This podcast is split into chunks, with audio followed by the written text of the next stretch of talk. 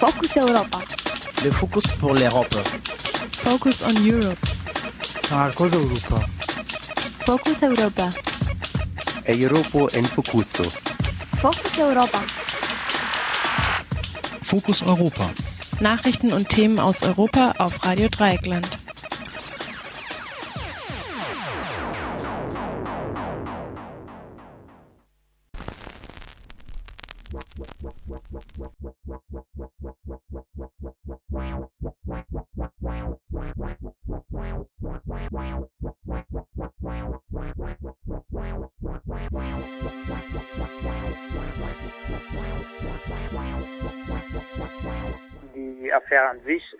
Recht Luxemburg-spezifisch, weil die Attentate in Luxemburg stattgefunden haben und auch eher unbekannt sind außerhalb Luxemburgs. Kaum ein Kriminalfall hat Luxemburg derart in Atem gehalten wie die Anschlagsserie, die das Großherzogtum von 1984 bis 1986 erschütterte. Untertitelt das Luxemburger Wort sein eigens für die Bombenlegeraffäre eingerichtetes Dossier.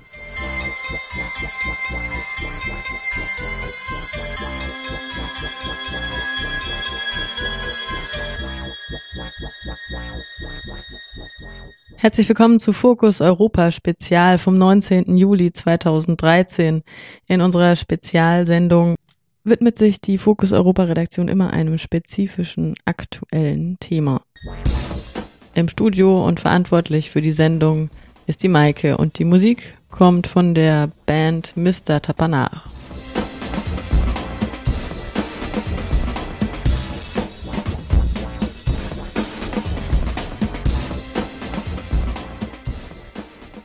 In den 1980ern wurde in Luxemburg mehrere Hochspannungsleitungen des größten Energieversorgungsunternehmens der CGDEL gesprengt. Außerdem gab es einen Anschlag auf das Olympische Schwimmbad, auf das Auto eines Abgeordneten und auf ein Treffen der Europäischen Gemeinschaft. Im Juni 1985 ging ein Gaswerk bei Luxemburg-Stadt in Flammen auf.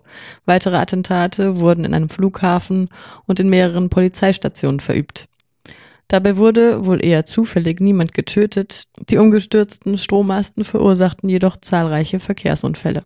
Seit Februar diesen Jahres nun läuft der Jahrhundertprozess, der ursprünglich auf drei Monate angesetzt wurde und gerade pausiert.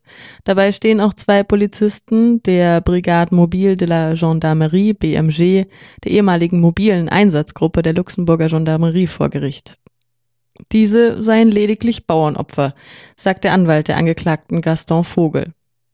Der Blogger und Jurist Jerry Weyer im Gespräch mit Radio Z in Nürnberg dazu. Es gibt Hinweise darauf, dass sie da mit etwas zu tun haben könnten. Es gibt verschiedene Zeugenaussagen, auch von den Angeklagten selber, äh, die sie sagen sehr unglücklich waren. Zum Beispiel ein Angeklagter soll während dem Verhör mit den Ermittlern gesagt haben, dass er und sein möglicherweise Komplize so und so die Bomben gelegt hätten und danach hätte er das revidiert und gesagt, er hätte das aus Spaß gesagt oder aus Nervosität.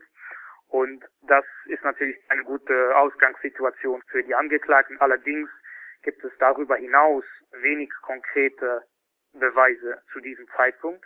Allerdings ist das äh, der Prozess noch in, in Gange und äh, es sind noch einige Prozesstage angesetzt. Von einigen Zeugen heißt es, sie seien wenig glaubwürdig, so zum Beispiel Andreas Kramer, Historiker aus Duisburg. Mein Vater war in Luxemburg, sagte er dem Dreisat, welches eine Reportage zu dem Thema im Mai produziert hatte. Er hätte dort Ferienhäuser als Übung gesprengt. Da gibt es auch NATO, die dann mit dem Stay Behind äh, mit äh, verwickelt sein könnte. Also da gibt es einige Punkte, die ins Ausland zeigen. Außerdem gibt es den äh, Zeugen aus Deutschland, der erzählt hat vor Gericht, dass er Beweise dafür hätte, dass der Behind verantwortlich wäre für die Anschläge und somit auch den Zeugenstand schon äh, ausländische Zeugen ausgesagt haben. Äh, der Kramer ist äh, Historiker und war in den 90er Jahren Chefarchivar im Bundestag. Vor dem Luxemburger Gericht, das sich momentan mit diesen Bombenanschlägen beschäftigt, sagte er aus, dass sein Vater in Deutschland für die Stay Behind Gruppe verantwortlich war. Sein Vater war ein Agent des Bundesnachrichtendienstes und er habe die Stay Behind Truppe betreut und hätte in, in direkten Kontakt mit dem luxemburgischen Chef des Geheimdienstes gestanden. Außerdem hat Herr Kramer ausgesagt, sein Vater hätte die Anschläge in Luxemburg vorbereitet und mindestens drei Erpresserbriefe geschrieben. Diese äh, Anschläge, so Herr Kramer, seien geschehen, um die Bevölkerung einzuschüchtern. Äh, unter anderem bezeichnet er seinen Vater als Terrorist und Mörder, der auch für die Anschläge auf das Oktoberfest in München verantwortlich gewesen sein soll. Ja, es ist immer schwierig, einen einzelnen Zeugen äh, direkt einzuschätzen. Ähm, Kramers Aussagen sind äh, nicht komplett aus der äh, Luft gegriffen. Es gibt Beweise, die auch von der Verteidigung vorgelegt wurden, dass zum Beispiel die Stay-Behind-Truppe in Luxemburg nicht ganz so passiv war, wie das vom Geheimdienst immer äh, gesagt wurde. Allerdings zweifelte nicht nur die Richterin und der Staatsanwalt an den Aussagen. Er hat doch fast 20 Jahre lang damit gewartet, bis er diese doch sehr gravierenden Anschuldigungen öffentlich gemacht hat. Außerdem hat er sich in eigenen Aussagen widersprochen. So sollen die Anschläge von Experten ausgeführt worden sein, die unter anderem auch andere Anschläge schon verübt haben sollen. Allerdings zeigen die Beweise darauf hin, dass vor allem die ersten Anschläge auf die Hochspannungsleitungen eher von Amateuren ferngestaltet wurden, die sich erst im Nachhinein die Bomben immer besser gebaut haben. Auch verwickelte sich Kramer vor Gericht in äh, Widersprüche, was einen Anschlag am Nationalfeiertag 1985 betraf. Äh, am Ende seiner Aussage, und das macht das Ganze noch ein bisschen skurriler, hat er sogar äh, das Publikum vor Gericht um Applaus gebeten. Das macht den Auftritt insgesamt recht äh, skurril. Mit der Aufklärung kommen immer wieder Fragen auf, ob nicht vielleicht ausländische Geheimdienste oder ausländische Stay-Behind-Truppen zumindest mitverantwortlich waren für die Anschläge. Der Vater, Johannes Kramer, war Hauptmann im Verteidigungsministerium in Bonn und hat angeblich als Agent des Bundesnachrichtendienstes als Verbindungsmann für die Benelux-Staaten gearbeitet. Er wollte den Sohn zum Spezialkämpfer ausbilden, weihte ihn deshalb früh ein. In der eidesstattlichen Erklärung vom März diesen Jahres erzählt Kramer, sein Vater hätte unter anderem Operationen der paramilitärischen Geheimorganisation der NATO, Gladio Stay Behind, in Deutschland und den Benelux-Staaten koordiniert. Bei Gladio und den Stay-Behind-Organisationen waren Agenten der europäischen Geheimdienste beteiligt, so auch der Service de Renseignement de l'État, SREL, der Nachrichtendienst Luxemburgs. Wie Sie richtig erwähnen, war das ein, ein geheime, geheimes Netzwerk von Agenten, die in Europa dafür gebildet wurden, um im Falle eines Überfalls der Sowjetunion im Hinterland Handschläge zu verüben. Und besonders der italienische Arm der Stay-Behind-Truppe, auch noch Gladio genannt, hatte in den 80er Jahren Anschläge auf die Zivilbevölkerung verübt. Äh, unter anderem wird Gladio der Anschlag auf den Bahnhof in Bologna vorgeworfen. Das heißt, es gab einige Hinweise, dass Stay-Behind-Einheiten Anschläge verübt haben in Europa und äh, zum gleichen Zeitpunkt haben die Anschläge in Luxemburg stattgefunden. Das heißt, dort gibt es einige Theorien, dass diese beiden Einheiten zusammenstehen. Die Gruppe Stay Behind war anderen Quellen zufolge für antikommunistische Sabotage, Sprengungen und Einbrüche verantwortlich und wird auch der extremen Rechten zugeordnet. Sie soll zwischen 1950 bis 1990 Terrorakte und Morde in mehreren europäischen Ländern durchgeführt haben. Die Luxemburger Gruppe von Gladio Stay Behind war, Zitat Kramer, verantwortlich für sämtliche Einbrüche und Sprengstoffdiebstähle während der Jahre 1984 bis 85. Weiter führt Kramer in seiner eidesstattlichen Erklärung aus, Zitat, Luxemburg war in diesem Jahr, da es die Hager Konvention über das Verbot von Sprengstoff nicht unterzeichnet hatte, der ideale Ort solcher Übungen. Tatsächlich entdeckte ein Paar im Sommer 1985 bei Luxemburg-Stadt eine Sprengfalle mit Stolperdraht mit auf Augenhöhe angebrachten Sprengsätzen. Aus Wikipedia, der Freien Enzyklopädie, Zitat, der Einsatz von Sprengfallen widerspricht dem Grundsatz der Genfer Konvention, welcher im Kern besagt, dass Personen, die nicht direkt an den Feindseligkeiten teilnehmen, unter allen Umständen mit Menschlichkeit behandelt werden sollen. Sprengfallen können indifferenziert sowohl ZivilistInnen als auch SoldatInnen töten oder verletzen. Daher wurde ihr Einsatz in der Schweizer Konvention von 1980 als inhumane Waffe verurteilt. Zudem, so Kramer, sollten alle diesbezüglichen Attentate die Bevölkerung terrorisieren und politisch zu einem Rechtsruck einschwören.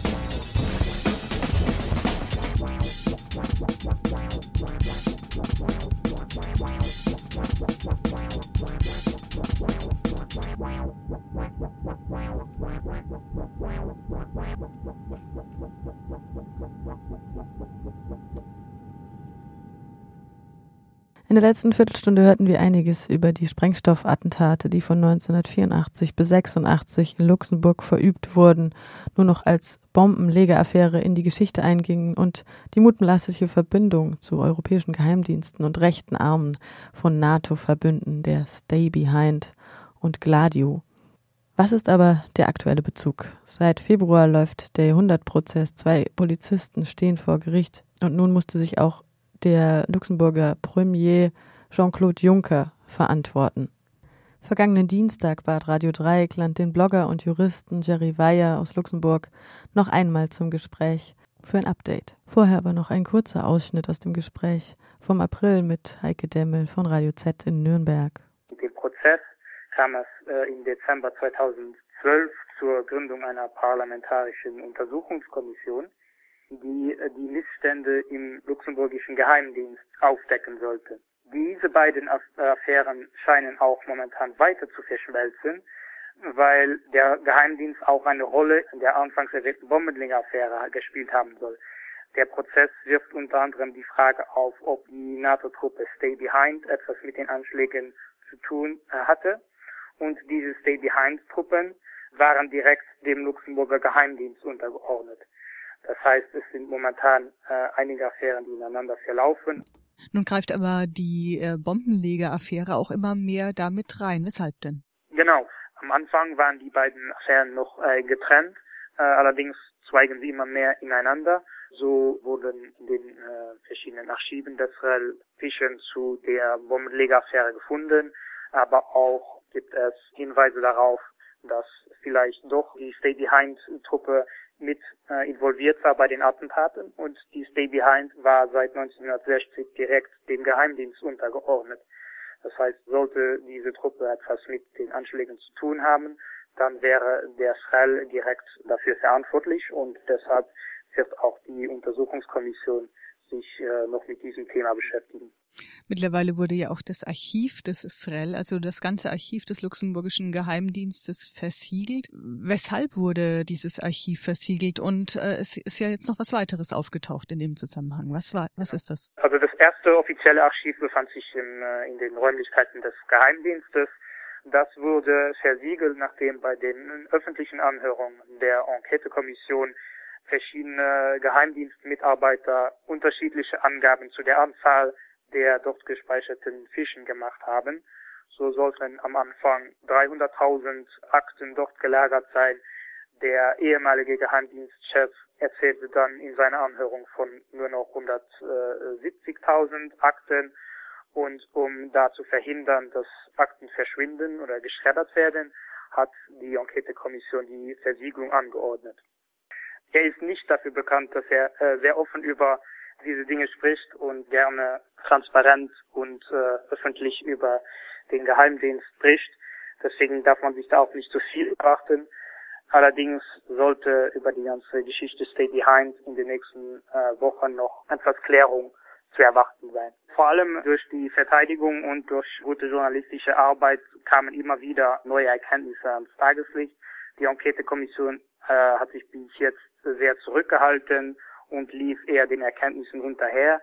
Aber es sieht nicht so aus, als dass besonders die Journalisten jetzt schon alles äh, aufgedeckt hätten, was es da aufzudecken gibt.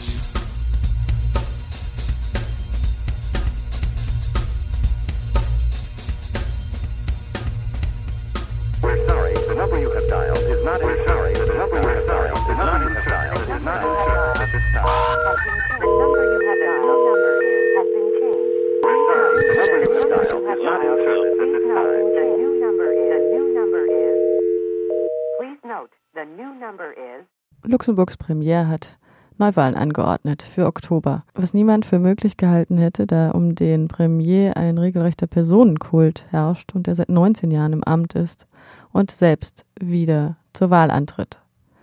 Der Stuhl scheint doch etwas wackelig. Darüber sprachen wir mit Jerry Weyer, dem Blogger und Juristen, außerdem Gründer der Luxemburger Piratenpartei und was das Ganze mit der Bombenlegeraffäre in den 80ern und einer Abhöraktion des REL, des Geheimdienstes in Luxemburg, zu tun hat. Das ist so das, die, die Atmosphäre ein bisschen und das Klima, das in Luxemburg deswegen geherrscht hat und deswegen auch erstmal möglich gemacht hat, äh, dass da jemand überhaupt mal zurücktritt. Ja, dann machen wir doch da direkt weiter. Du hast äh, im April gesagt, dass du dir da nicht zu viel erwartest. An Aufklärung. Und da so weit, also von, bei der Bombenlegeraffäre, die ist gerade in, in, äh, in Ferien, also das äh, Verfahren läuft gerade nicht weiter. Das wird erst in ein paar Wochen wieder weiterlaufen. Und da ist auch jeder Zeuge, der kommt, irgendwie zählt wieder was anderes.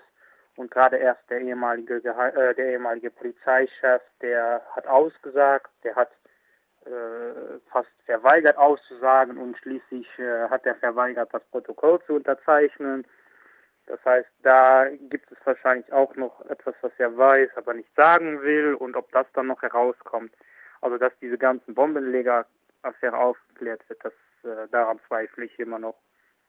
Was die Geheimdienstaffäre angeht, äh, da gab es jetzt vor dem Parlament den äh, Bericht der äh, Untersuchungskommission. Da werden schon einige Sachen aufgelistet. Allerdings ist da auch ein riesiger Rattenschwanz noch hinten dran, weil äh, da gibt es auch noch äh, Strafverfahren, die jetzt eingeleitet werden und da muss man dann auch wieder Jahre warten, bis die äh, aufgeklärt sind. Also das, da ist noch, noch viel aufzuklären. Also da gab es noch andere Aussagen, die ein bisschen verwo verwegen waren und dann gibt es halt auch die ganze Prominenz, also sozusagen für Luxemburg und der der die großherzogliche Familie aussagen muss oder will und Premierminister vorgeladen wird, Finanzminister vorgeladen wird, da ist wirklich die ganze, ganze letzten 30 Jahre, die so aufgearbeitet werden. Wieso passiert das eigentlich erst jetzt? Ja, das ist die Frage. Also wenn, wenn ich mich mit Journalisten so halte aus Luxemburg, sagen sie, dass es äh, an dem äh, an dem Gerichtsprozess liegt. Der ist ja auch jahrelang also nicht verschleppt worden, aber hat sehr lange gebraucht, bis der angelaufen ist. Und äh, eigentlich weiß jeder, dass die beiden Angeklagten das nicht waren, dass sie vielleicht ein bisschen was wissen, aber mehr auch nicht. Und irgendwann hat der Staatsanwalt halt gesagt, so wir machen das jetzt einfach. Und das ist halt dann gerade im Februar jetzt dieses Jahres angelaufen. Und da haben dann wohl anscheinend ein paar Leute mit der Angst zu tun bekommen und dann auch diese Geheimdienstaffäre losgetreten, weil das war auch, also der Aufhänger ist ja, dass äh, Premierminister Juncker im 2007 mit einer Armatur überwacht oder aufgenommen wurde ohne sein Wissen. Und das war schon halt seit 2009 Abgeordneten bekannt. Das war der Untersuchung, das war der äh, Kontrollkommission des Geheimdienstes bekannt. Und irgendwann, erst im November 2012, ist jemand damit an die Presse gegangen. Das heißt, vielleicht, das, so wird jedenfalls bei verschiedenen Journalisten vermutet, dass da ein paar Leute wegen dem äh, Gerichtsverfahren Angst hatten, dass da zu viel herauskommt oder zu wenig, weil es hat auch die Verflechtungen mit äh, Stay Behind gibt, wo auch der Ge Geheimdienst dann noch untersucht hat. Also, aber warum genau das jetzt gerade gerade jetzt alles aufkommt, das ist auch noch nicht wirklich geklärt. Im April hast du auch gesagt, dass äh, wahrscheinlich sehr schwierig an dem, dem, Stuhl zurück zu rütteln sei, weil er schon seit 19 Jahren Premierminister ja. ist. Allerdings muss auch dazu gesagt werden, dass er auch wieder antritt. Ne? Das heißt, ist zwar jetzt, also er ist ja auch noch nicht zurückgetreten eigentlich. Er hat nur gesagt, wir machen jetzt das mit den Neuwahlen. Äh, und er wird wieder Kandidat sein. Und die Werbetrommel wird schon schön gerührt gerade. Das heißt, äh, das kann nur eine dreimonatige Pause sein und dann geht es einfach so, so weiter wie vorher. Das müssen dann die Wähler und Wählerinnen entscheiden, aber das ist auch noch ein langer Weg, bis äh, Herr Juncker einmal nicht mehr gewählt wird. Also es ist schon eine kleine Revolution, dass es überhaupt zu Neuwahlen kommt. Also dass da jemand, dass die, die, die Sozialisten da äh, wirklich es darauf ankommen lassen, das hat es äh, noch, noch nicht gegeben und äh, ich meine, er ist jetzt seit, äh, seit 15, seit 1994 Premierminister, dass man das, äh, das noch erleben kann, dass er mal da äh, umfällt. Das äh, ist manchmal schwierig vorzustellen. Aber umso besser, dass es dann passiert ist. Aber Im Endeffekt wurde er ja selbst, also war er quasi jetzt in Anführungsstrichen Opfer seines eigenen Geheimdienstes mit dieser Abhöraktion. Ja, das ist auch so eine Theorie, die er, also das ist auch die, die Spur, die er jetzt einlegen will, dass er selber Opfer ist. Das Problem ist, also er wurde ohne sein Wissen aufgenommen, äh, ein Gespräch mit ihm und dem äh, Geheimdienstchef und äh, er wurde allerdings danach äh, darüber informiert, aber schon vorher gab es riesige Vertrauensprobleme. Er hat zum Beispiel, zum Beispiel seinen eigenen äh, Chauffeur, also seinen eigenen Fahrer, hat er in den Geheimdienst platziert, um dort ihm zu erzählen, was da vor sich geht. Also das zeigt schon, wie sehr das Vertrauen da zwischen den Angestellten war. Und äh, da sind lauter solche Sachen gelaufen, dass er von verschiedenen äh, illegalen Aktivitäten auch wusste und das nicht der Justiz gemeldet hat oder der Kontrollkommission des Geheimdienstes oder dass er das nicht ernst genommen hat oder dass er keine, dass er keine Disziplinärverfahren eingereicht hat. Also da wurde sich auf Kosten der Steuerzahler bereichert. Die haben Autos gekauft und verkauft und dann das, äh, den Gewinn unter sich aufgeteilt. Davon wusste er alles, aber wirkliche Disziplinarkonsequenzen oder gar äh, den, den Chef dann mal feuern, wenn er, wenn er den eigenen Premierminister abhört, das ist halt nicht passiert.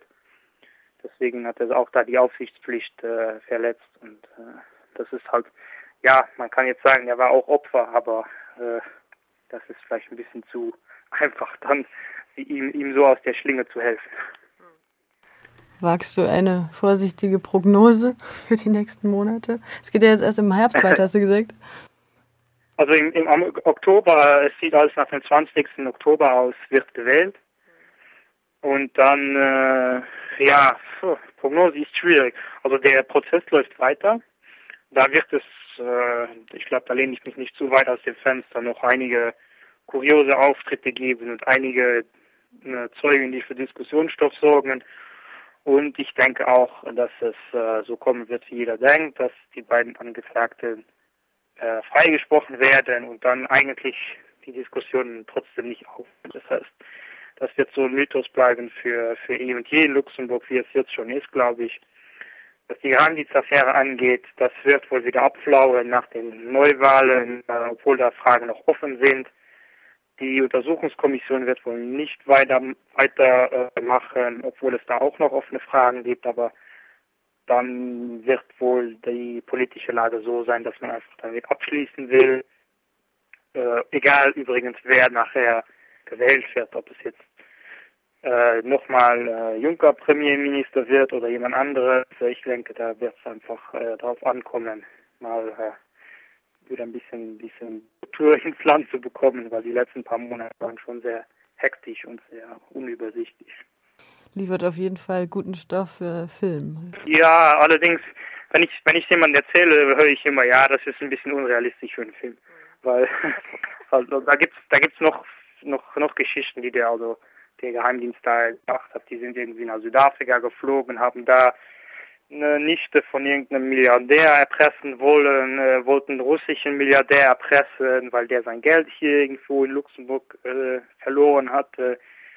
Äh, die haben eine, eine private Sicherheitsfirma, so eine Intelligence-Firma aus dem Geheimdienst heraus mit Steuergeldern finanziert, gegründet und das Wissen, was sie hier bei ihrer Arbeit äh, bekommen haben, dazu benutzt, Kunden zu finden, dann geht es zurück bis zum ehemaligen Premierminister und Kommissionsvorsitzenden der EU, Jacques Santer, der auch äh, da seine Finger im Spiel hatte. Also es ist eigentlich zu unübersichtlich für einen Film. Das müsste schon eine TV-Serie werden.